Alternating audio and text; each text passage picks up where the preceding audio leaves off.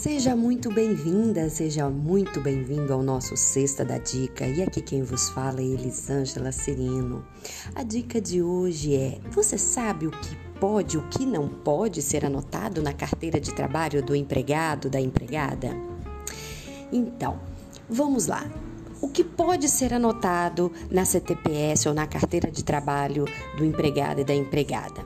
Data da admissão, que quer dizer o dia que a pessoa foi contratada, a função do empregado, da empregada, aumento de salário, alteração de cargos, férias que foram gozadas. Agora, o que não se pode anotar? Penalidades aplicadas, como por exemplo advertências, suspensões, o motivo da demissão, se tiver sido por justa causa, né? E não pode constatar que foi por falta, atestados médicos. Essa é a nossa dica no dia de hoje. Espero que tenha gostado.